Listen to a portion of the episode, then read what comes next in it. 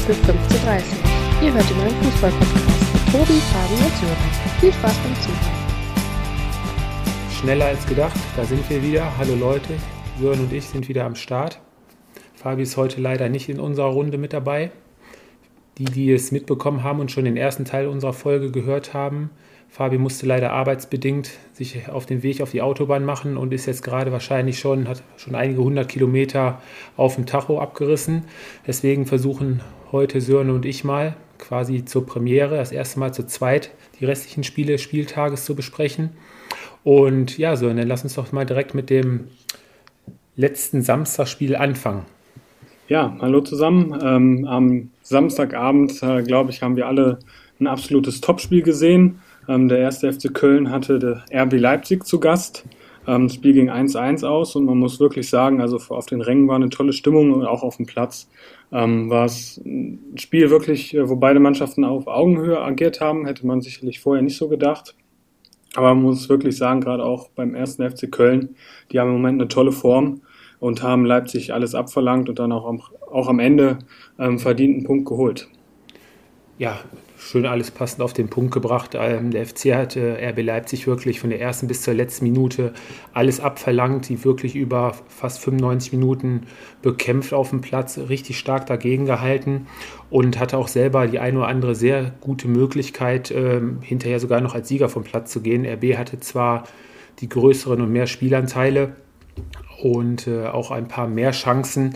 Allerdings alles in allem, die Mannschaft von Stefan Baumgart hat jetzt nach dem FC Bayern die zweite große Mannschaft wirklich äh, wieder geärgert. In München ging es noch mit einer Niederlage zurück nach Hause, aber jetzt hier der eine Punkt definitiv verdient. Zum, äh, zu Spielbeginn musste, hat Stefan Baumgart ein bisschen umgestellt. Ähm, Sebastian Andersson war auf der Bank, dafür spielte Marc Uth. Florian Kainz der die ersten Spiele wirklich gut äh, bestritten hatte, musste auch draußen bleiben nach einer gelb-roten Karte in der Vorwoche in Freiburg. Und ähm, Jesse March stellte auch um bei RB Leipzig, unter anderem äh, unter der Woche noch Angelini auf der linken Seite.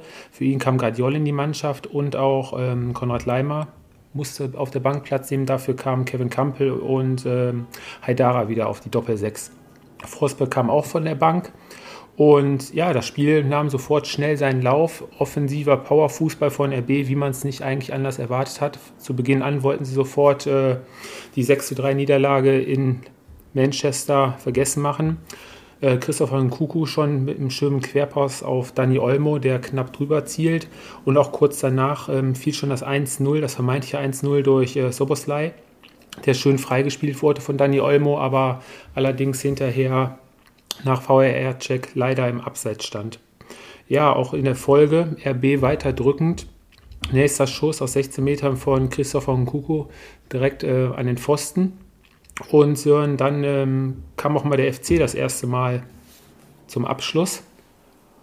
Ja, äh, du sprichst sicherlich äh, nach dem Querpass kam ja von, von Marc Utt, äh, kam ja Modest, glaube ich, äh, an den Ball, aber da ging ja direkt die Fahne hoch, also zu Recht, glaube ich, auch abseits. Aber du hast es angesprochen, also es ging ja wirklich rauf und runter. Ähm, ja, es war wirklich gerade am Anfang ein Offensivspektakel, was man Leipzig, glaube ich, auch nach dem Spiel vorwerfen muss, ist einfach, dass sie im Moment noch nicht effektiv sind, weil im Normalfall muss ich, muss ich schon 2-0 stehen und dann äh, geht das Spiel natürlich komplett anders aus. Aber du hast Köln am Leben gehalten und dann entwickelt sich natürlich dann so ein Spiel. Ähm, wo du dann ja auch, auch irgendwie dich nicht mehr wehren kannst, wenn Köln mit den Fans im Rücken äh, Gas gibt, dann wird es auch schwer für Leipzig ja, der FC am Anfang noch ein bisschen wirklich äh, mit dem Glück auf seiner Seite. Ein ähm, Distanzschuss von Soboslai, wie er mit seiner hervorragenden Schusstechnik, äh, dessen Schuss abgefälscht wurde. Und äh, Team Horn war da schon auf dem Weg in die andere Richtung. Da wäre der Ball schon fast im Tor eingeschlagen. Aber die ersten 20, 25 Minuten wirklich äh, RB schon drückend überlegen. Zwischendurch äh, kam nochmal äh, Duda zum Abschluss mit, einem schönen mit einer schönen Volleyabnahme, die, die, die an den Pfosten kam. Ja, und dann ging es dann weiter nach der Halbzeit. Es ging mit dem 0-0 in die Halbzeit. Und ähm, kurz nach der Halbzeit, wer gedacht hätte, dass sich das Spiel jetzt ein bisschen beruhigt hat, nee, beide Mannschaften weiter offenes Visier und Vollgasfußball mit dem besseren Start für den ersten FC Köln. Sören. Ja, ähm, auch da, ich glaube ja, in dem Spiel waren insgesamt fünfmal der Videobeweis, musste, äh, musste zur Hilfe oder war, war hilfreich, dass der Videobeweis ähm, da war. Ähm, aber da war es ja dann jetzt wirklich so, dass Toni Modest, ähm, nachdem Felix Brüch ja sich das Ganze nochmal angeguckt hat, äh, das 1 zu 0 gemacht hat.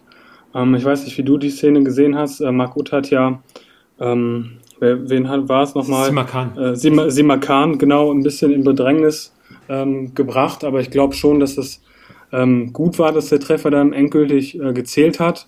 Ähm, oder sagst du, das war so ein Foulspiel, dass, dass der Ball dann zum Modest durchgekommen ist, das hätte nicht gelten dürfen? Mm, ich sag mal so, also das leichte Berührung natürlich auch äh, einen ganz schön ähm, aus dem Gleichgewicht bringen können, ist die eine Sache. Allerdings ähm, gerade im 16er, da wird gehalten, gezogen, gedrückt und äh, alles Mögliche. Also ich finde das schon in Ordnung, dass da äh, nach Überprüfung das Tor äh, gegeben wurde. Und ja. ähm, nach, der, nach der Führung vom FC wurde auch prompt gewechselt auf RB-Seite. Ähm, Forsberg und Pausen kamen für mal meiner Meinung nach wieder relativ blassen äh, André Silma und für äh, Dani Olmo. Ähm, so ein äh, Silva diese Saison wirklich noch nicht äh, richtig angekommen in Leipzig. Ja, ich, ich habe so das Gefühl, dass er noch nicht so die Bindung zum Spiel hat. Ähm, auch Dani Olmo ist, glaube ich, nach dem Ganzen, er hat ja auch noch Olympia mitgespielt, ist auch noch, so, noch nicht so wirklich ähm, in der Bundesliga angekommen oder wie er hat so seinen Rhythmus gefunden. Und das ist, glaube ich, das, was für Leipzig in den, nächsten, in den nächsten Wochen auch wichtig sein wird, dass sie auch eine Mannschaft jetzt so, so eine Startaufstellung herauskristallisiert, wo jeder weiß, wie der andere, andere läuft und was er macht. Und äh, das ist im Moment bei RB noch nicht so der Fall. Ja, ich habe das Gefühl, zumindest sehe ich das so, ähm, dass André Silva bei RB immer mehr mit ins Spiel einbezogen wird, was ja grundsätzlich nicht verkehrt ist. Allerdings habe ich das Gefühl, dass er noch das Spiel äh, aus der letzten Saison von Frankfurt mehr oder weniger gewöhnt ist, wo er quasi als Zielspieler zentral im 16er gesucht wurde und da wirklich äh, eiskalt immer zur Stelle war und ähm, dort nicht so viel am Spiel effektiv äh, teilgenommen hat. Er hat zwar mal einen Ball festge festgemacht und wieder rausgelegt, aber teilweise so 20, 25 Meter vom Tor schon den Ball zu nehmen und da sich in Kombinationen einzuschalten, ist er noch nicht so dran gewöhnt finde ich zumindest. Ja, das stimmt. Ja, er hatte ja in Frankfurt mit Kostic, glaube ich, da so seinen kongenialen Partner, der ihn immer wieder bedient hat oder auch Kamada, der ihn eingesetzt, has, eingesetzt hat. Und das ist in Leipzig, ähm, ja, ist noch nicht so. Also normalerweise ist Dani Olmo der Spieler, der ja Stürmer bedienen muss, aber es, ja, so wirklich passt es noch nicht. Mal schauen, wie es dann weitergeht. Weiter ging es dann nach der Einwechslung für Forsberg, der schön freigespielt wurde von, ähm, wurde freigespielt von Christopher Hunkuku, der auch heute auch wieder ein richtig gutes Spiel gemacht hat, meiner Meinung nach. Ähm, Querpass auf ähm, Forsberg, der den Ball auch reinschiebt. Allerdings hatte da der VR auch was dagegen. War ganz knapp abseits.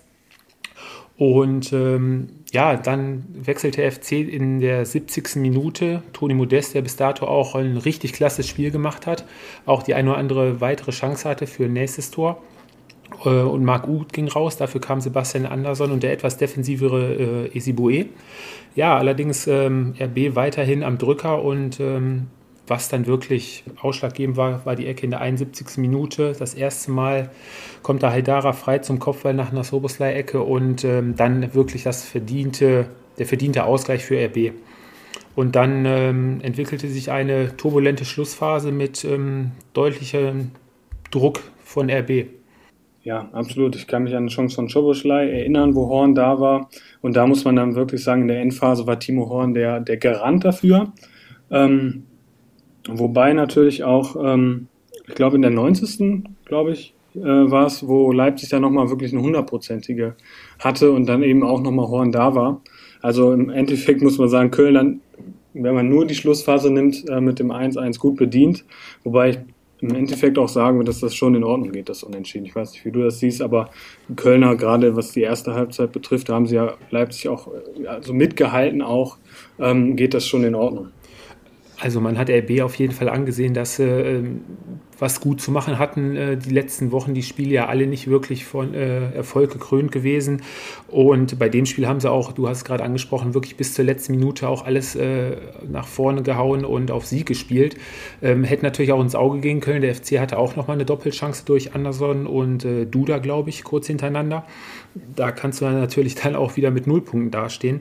Nein, aber alles in allem ähm, eine sehr, sehr starke Leipziger Mannschaft, wo, glaube ich, einfach mal wirklich der Knoten wieder platzen muss. Ich erinnere mich da vor drei Wochen dieses spektakuläre Spiel gegen den VfB Stuttgart, wo sie wirklich, äh, wo, wo, da auch jeder Schuss drin war. Aber die letzten Wochen haben sie zum größten Teil auch wirklich Pech. Timo Horn für mich der Spieler des Spiels. Überragend gehalten, sicherer Rückhalt hinten drin. Ja, und die Mannschaft von Stefan Baumgart ähm, ich habe mir da die Nacht ein paar Gedanken drüber gemacht, ist für mich mit Mainz zusammen, glaube ich, momentan die Mannschaft, gegen die man in der Bundesliga am wenigsten spielen will. Ja, gebe ich dir recht. Also äh, Köln im Moment auf Platz, Platz 7 mit 8 Punkten. Also das ist ja wirklich ein sehr, sehr guter Start. Und wenn man schaut, wer dahinter alles steht, kann man nur sagen, dass Köln und mit Steffen Baumgart, glaube ich, das passt im Moment einfach richtig gut. Und äh, sie geben, die geben im Moment wirklich nicht auf. Ähm, wir waren ja auch im Stadion, als, als Bochum zu Gast war. Da haben wir auch schon gesehen, dass auch spielerisch der FC sich wirklich weiterentwickelt hat. Äh, die haben wirklich gute Leute da im Mittelfeld, auch mit Skiri, den ich richtig gut finde. Der, der organisiert das ja alles. Und mit, mit den Außenspielern, im Prinzip ist es ja immer das gleiche System, was äh, meist zu Toren führt. Über die Außen wird geflankt und dann ist da, eine, ist da jemand vorne im Sturm, der die Dinger reinmacht.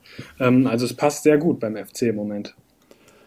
Richtig, gebe ich dir recht, der FC jetzt am kommenden Wochenende gastiert in Frankfurt und RB Leipzig empfängt zu Hause ähm, Hertha BSC Berlin, also auch zwei sehr spannende Spiele. Ähm, das Nachmittagsspiel, ähm, das erste Samstagnachmitt Sonntagnachmittagsspiel war der VfB Stuttgart, der hatte Bayer Leverkusen zu Gast und ähm, Sören, die Leverkusener mit offensiver Spielweise die letzten Wochen haben sie uns begeistert und ähm, haben direkt in Stuttgart da weitergemacht, wo sie die letzten ja. Wochen aufgehört haben.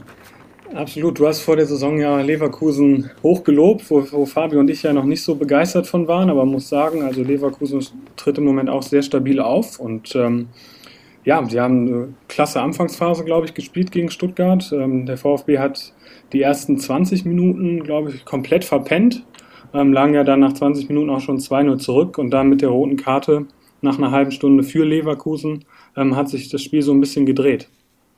Ja, gebe ich dir recht. Und da wollte ich auch direkt mal einen spielentscheidenden Spieler, gerade in der Anfangsphase, der mehr oder weniger einmal im Nachhinein dann zur tragen, äh, tragischen Figur wurde. Ähm, Andrich kam in die Startelf ähm, und der war auch dann direkt mitbeteiligt nach dem Ballgewinn, kurz vor dem 1-0. Dann ähm, hat er nach der Balleroberung kurz hinter der Mittellinie ähm, Patrick Schick bedient und der schickte dann ähm, Diaby. Und ähm, der passte dann rüber zur ähm, Backer nach links außen der hatte dann wieder alle Zeit der Welt für eine schöne Flanke und hat dann am zweiten Pfosten ähm, Robert Andrich gefunden und der mit einer schönen Bogenlampe zur 1-0-Führung.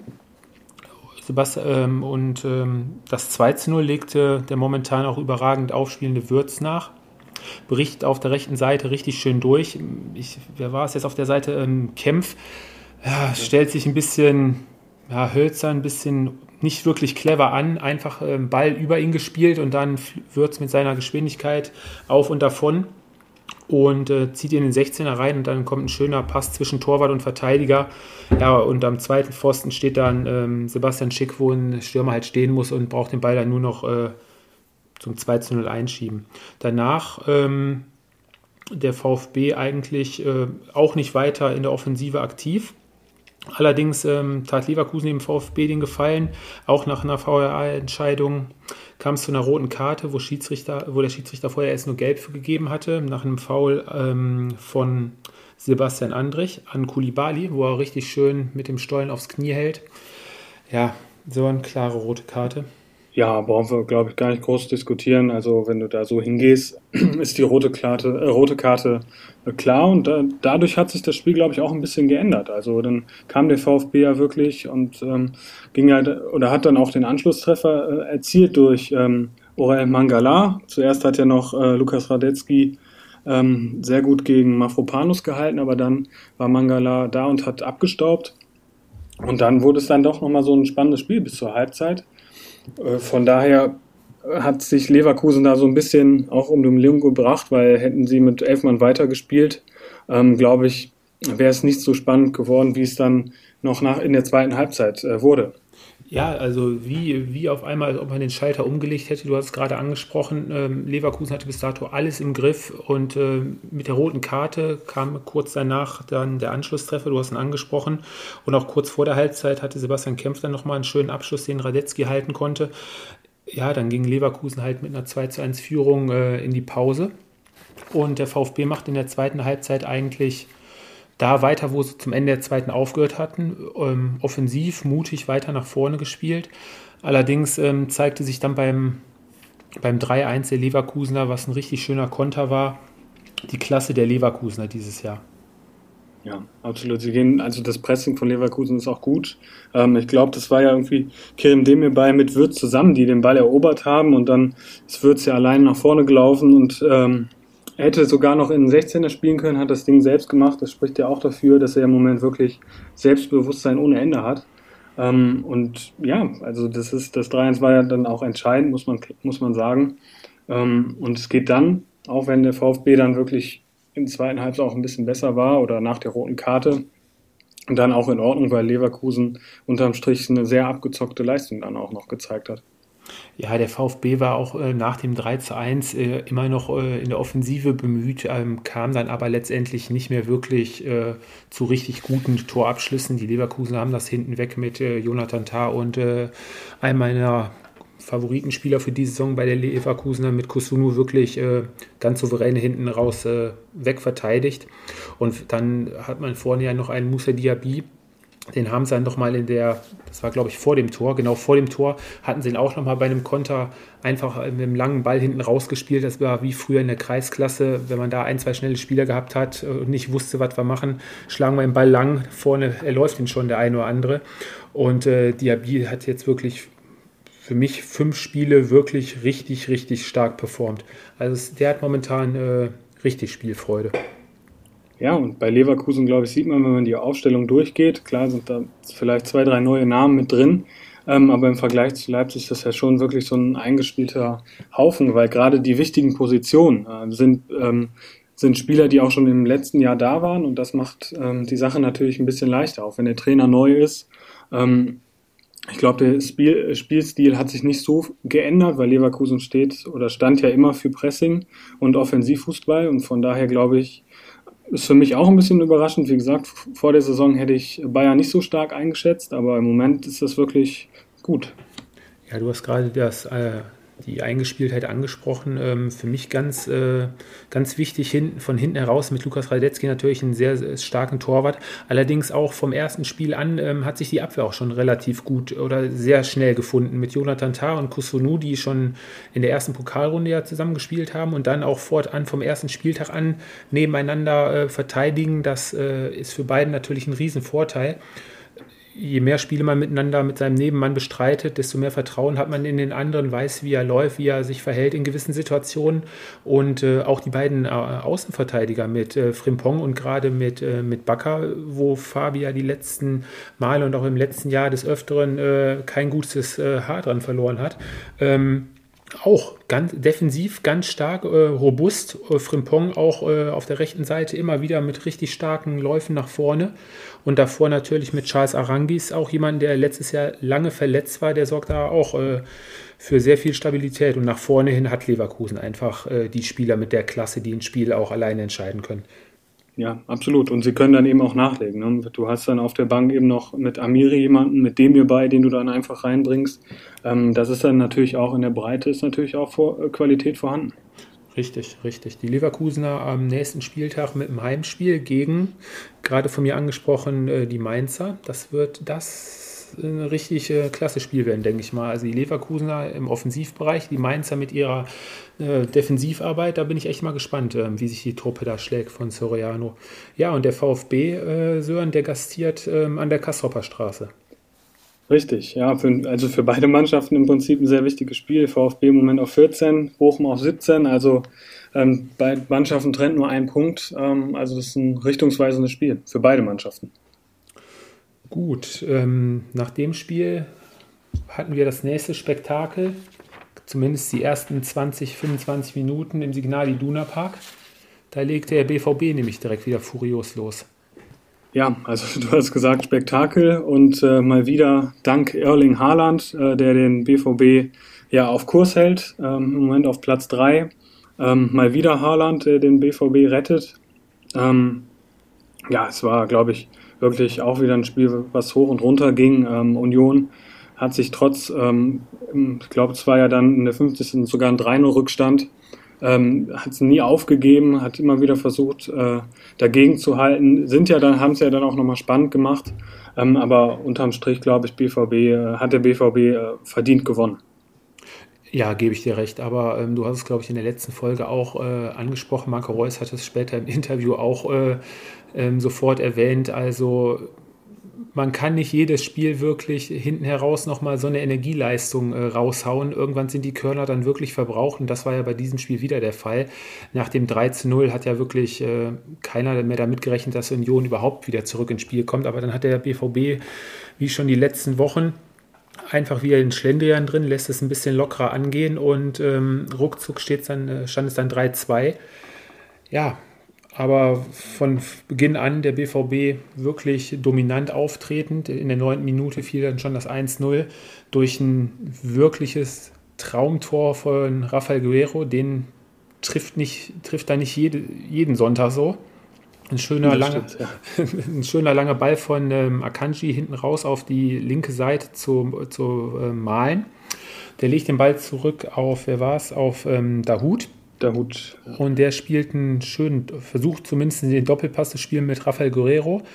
Dann kommt der Ball durch Umwegen, irgendwie wird abgefälscht, kommt wieder auf seinen starken linken Fuß und ähm, schießt dann von links außen mit dem Außenriss wirklich rechts oben in den Giebel rein. Also nach dem Freischuss letzte Woche in Leverkusen das zweite richtig schöne Tor von Rafael Guerrero. Der Junge ist auch momentan gut drauf. Ja, und das ähm, 2 zu 0, Sören, ich weiß nicht, wie es dir ging. Ähm, ich habe ja letzte Woche schon das, äh, die, die Freiheiten von äh, Thomas Monnier beim Leverkusen-Spiel äh, hervorgehoben, wie Freier da flanken konnte auf Erling Haaland, der da ja in Leverkusen schon per Kopf zur Stelle war. Ähm, beim 2-0 habe ich quasi ein Spiegelbild von dem Tor gesehen. Ja, absolut. Das war ja im Prinzip auch ein, ein Konter ähm, wo Mounier äh, Platz hatte und Zeit und er ist vielleicht technisch nicht der stärkste Außenverteidiger, aber wenn er flanken kann, dann kommt die Flanke meist an und das ist ja das, was wichtig ist. Und äh, wenn du in der Mitte dann Erling Haaland hast, äh, dann ist die wahrscheinlich gro äh, Wahrscheinlichkeit groß, äh, dass ein Tor fällt. Ja, setzt sich da auch wieder ähm, gegen zwei Leute durch, Robin Knoche und äh, wer war es? Ähm, Manuel Friedrich war es, glaube ich. Geht da hoch, kommt frei zum Kopfball, nickt ein zum 2 zu 0. Ähm, ging eine schöne Seiten, nee, Ausgangspunkt war eine schöne Grätsche von Matsumis gegen Avonie in der eigenen Hälfte. Und dann der BVB mit schnellem Umschaltspiel über den seit Wochen meiner Meinung nach auch stark aufspielenden unter Marco Rose äh, Modahut.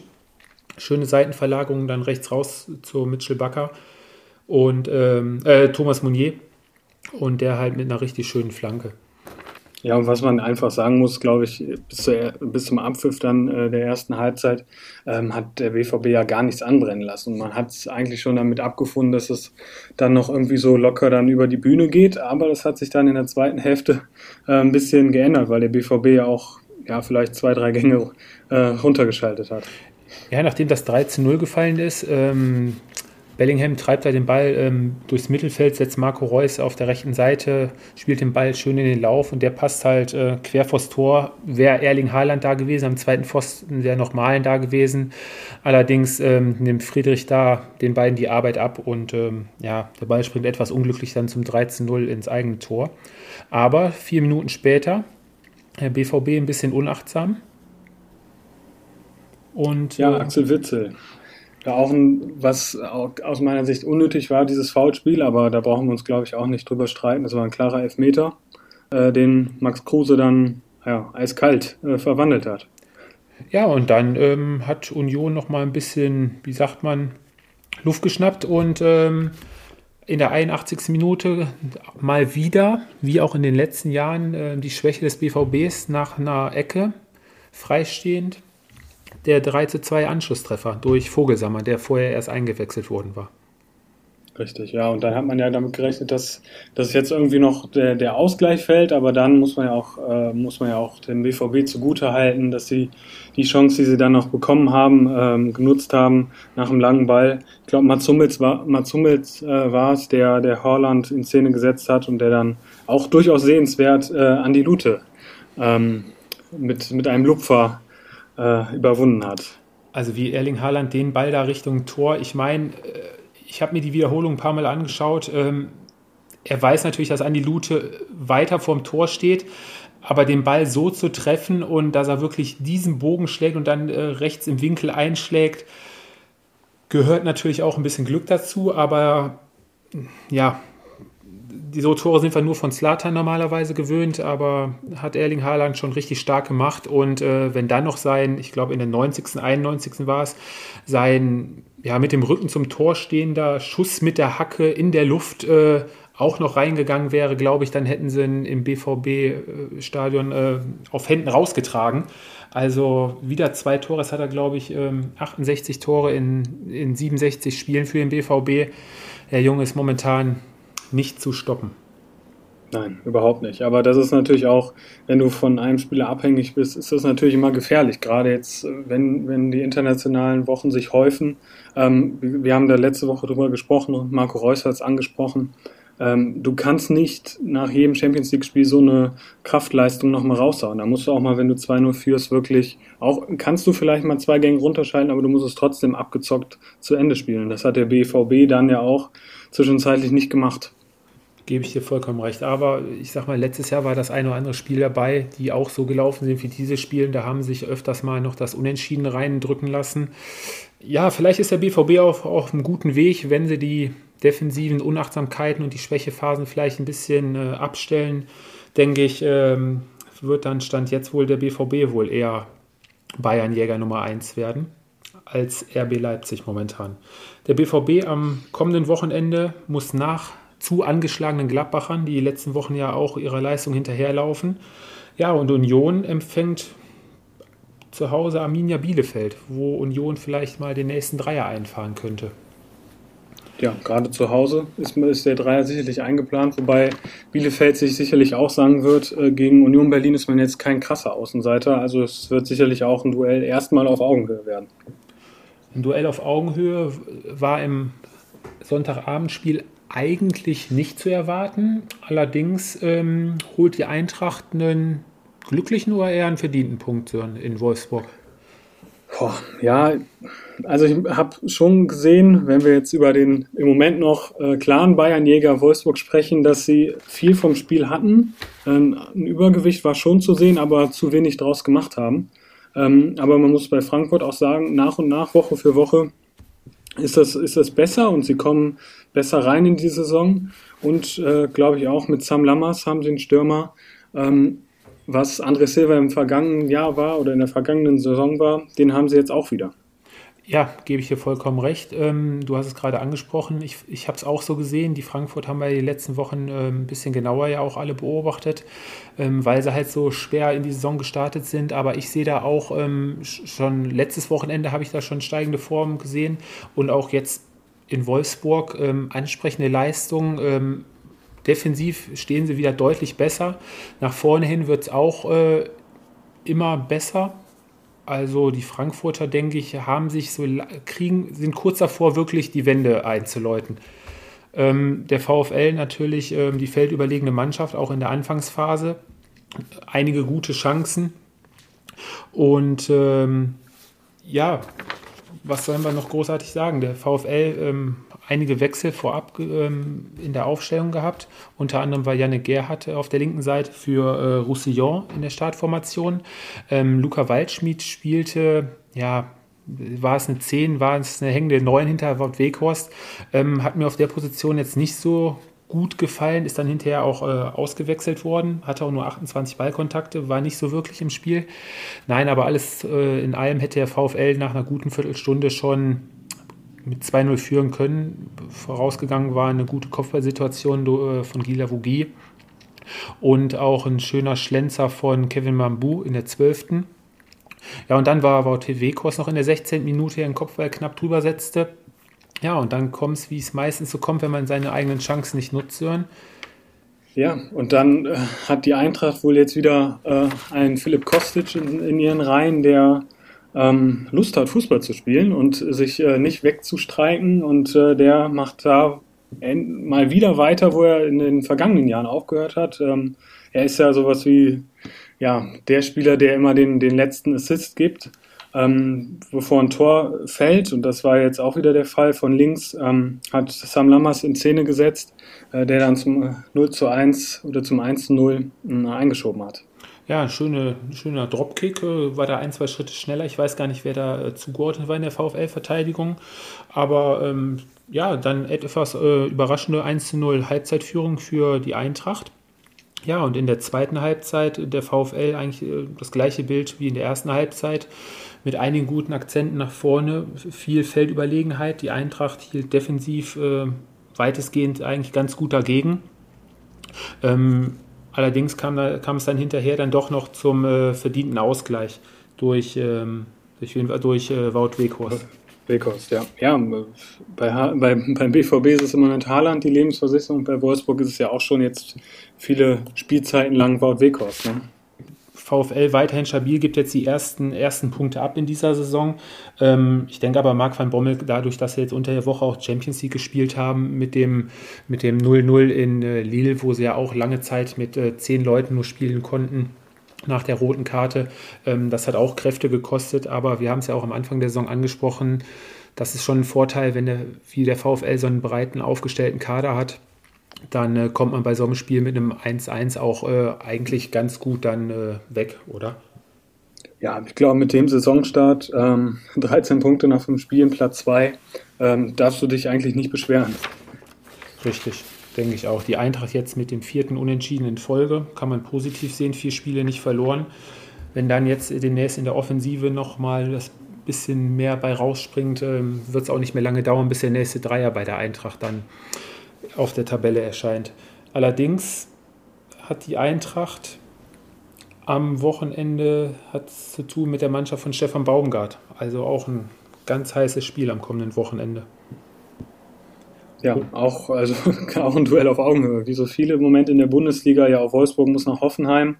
Äh, klar, Favoritenstellung Wolfsburg, aber das ist, Hoffenheim kann auch immer überraschen. Also, ich glaube, da kann man sich wirklich auf den sechsten Spieltag freuen ja, der sechste Spieltag, wenn der da weitermacht, wo der fünfte aufgehört hat, denke ich, werden wir die ein oder anderen spektakulären Spiele sehen werden.